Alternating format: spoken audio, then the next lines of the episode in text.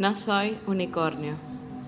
No es obscenidad o anarquía, es la carne que crece donde da el sol y quema, quema hasta dejarnos sin muerte y quema porque prefiere los rojos, lo enrojecido de esta lenta agonía, tan deportiva y eficaz como una huelga en la feria.